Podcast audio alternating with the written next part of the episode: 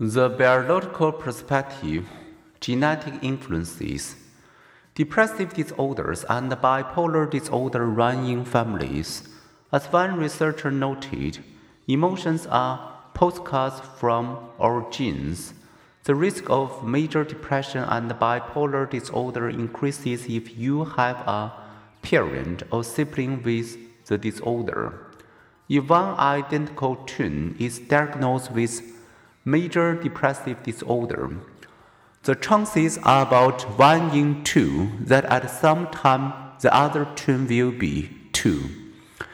This is fairly even stronger for bipolar disorder if one identical twin has it, the chances are 7 in 10 that the other twin will at some point be diagnosed similarly.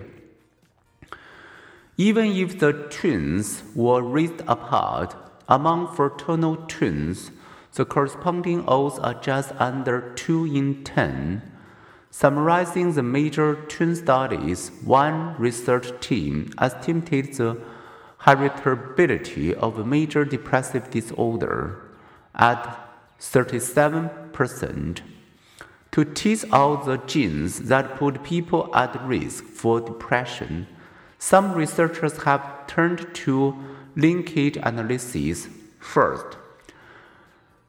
Geneticists found families in which the disorder appears across several generations. Next, the researchers examined DNA from affected and unaffected family members, looking for differences. Linkage analysis points them to a chromosome neighborhood. A house to house search is then needed to find the culprit gene.